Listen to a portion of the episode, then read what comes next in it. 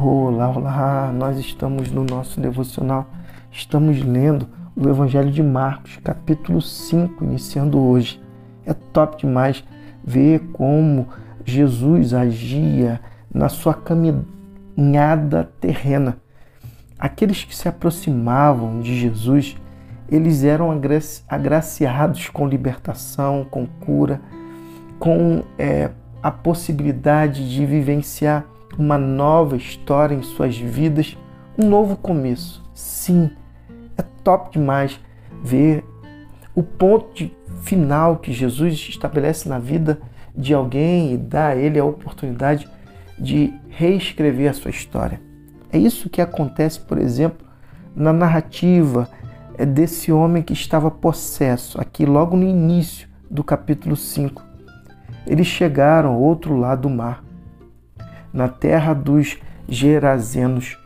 Assim que Jesus saiu do barco, um louco vítima de demônios saiu do cemitério e correu para ele.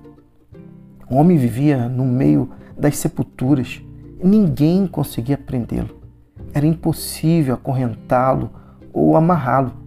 Ele era ele fora amarrado muitas vezes com cordas e correntes mas quebrava as correntes e arrebentava as cordas. Ninguém era forte o bastante para subjugá-lo. Na noite e dia vagava entre as tumbas e pelas colinas, gritando e cortando o próprio corpo com pedras pontiagudas. Quando ele viu Jesus, correu na direção dele e curvou-se reverentemente. Depois rugiu em protesto: O que queres comigo, Jesus, filho do Deus Altíssimo? Em nome de Deus, não me perturbes. Jesus havia ordenado ao espírito maligno: Fora, sai deste homem. Jesus perguntou: Diga-me seu nome. Ele respondeu: Meu nome é multidão, legião, somos muitos. Em desespero, implorou a Jesus que não o expulsasse daquela região. Uma grande manada de porcos estava pastando numa colina perto dali. Os demônios então é, suplicaram a Jesus: manda-nos para os porcos, permita que vivamos neles. Jesus permitiu, mas aos porcos aconteceu pior do que ao homem. Enlouquecidos, correram, pularam de um penhasco, caíram no mar e se afogaram. Aterrorizados, os que cuidavam dos porcos saíram em disparada e contaram o incidente na cidade e na região. Todos queriam ver de perto o que havia acontecido.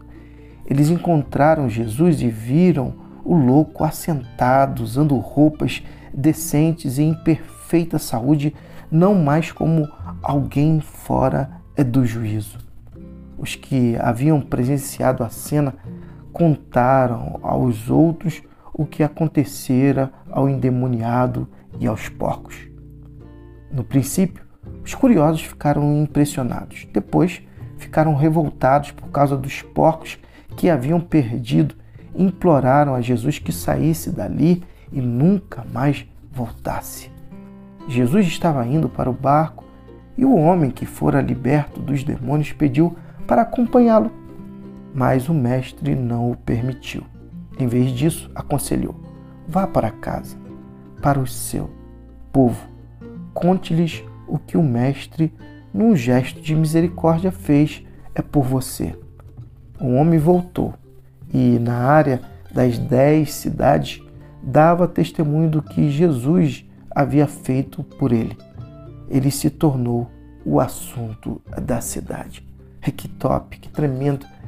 Jesus ali vai dizer àquele homem: vá para casa.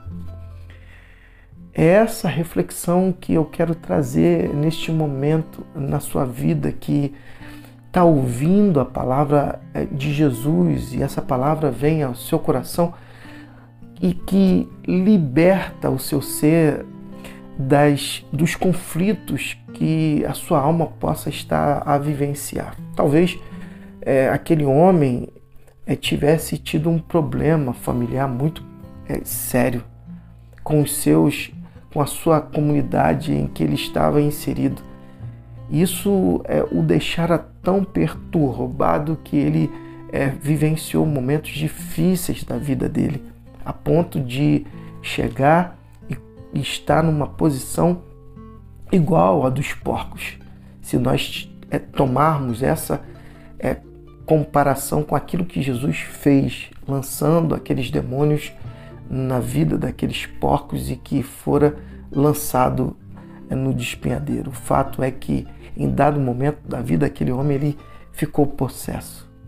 Em dado momento da vida daquele homem ele quebrou o seu relacionamento com os seus e vivenciou é, totalmente uma vida dominada. Ele não mais dominava. E agora Jesus diz para ele: vá para casa. É isso que Jesus fala comigo e fala contigo nesta manhã. Vivencie com os seus o melhor da sua vida. Vivencie com os seus o amor de Deus, pois é isso que Jesus faz. Foi isso que Jesus fez. Libertou para ele vivenciar amor pleno com ele próprio com os seus para a glória de Deus.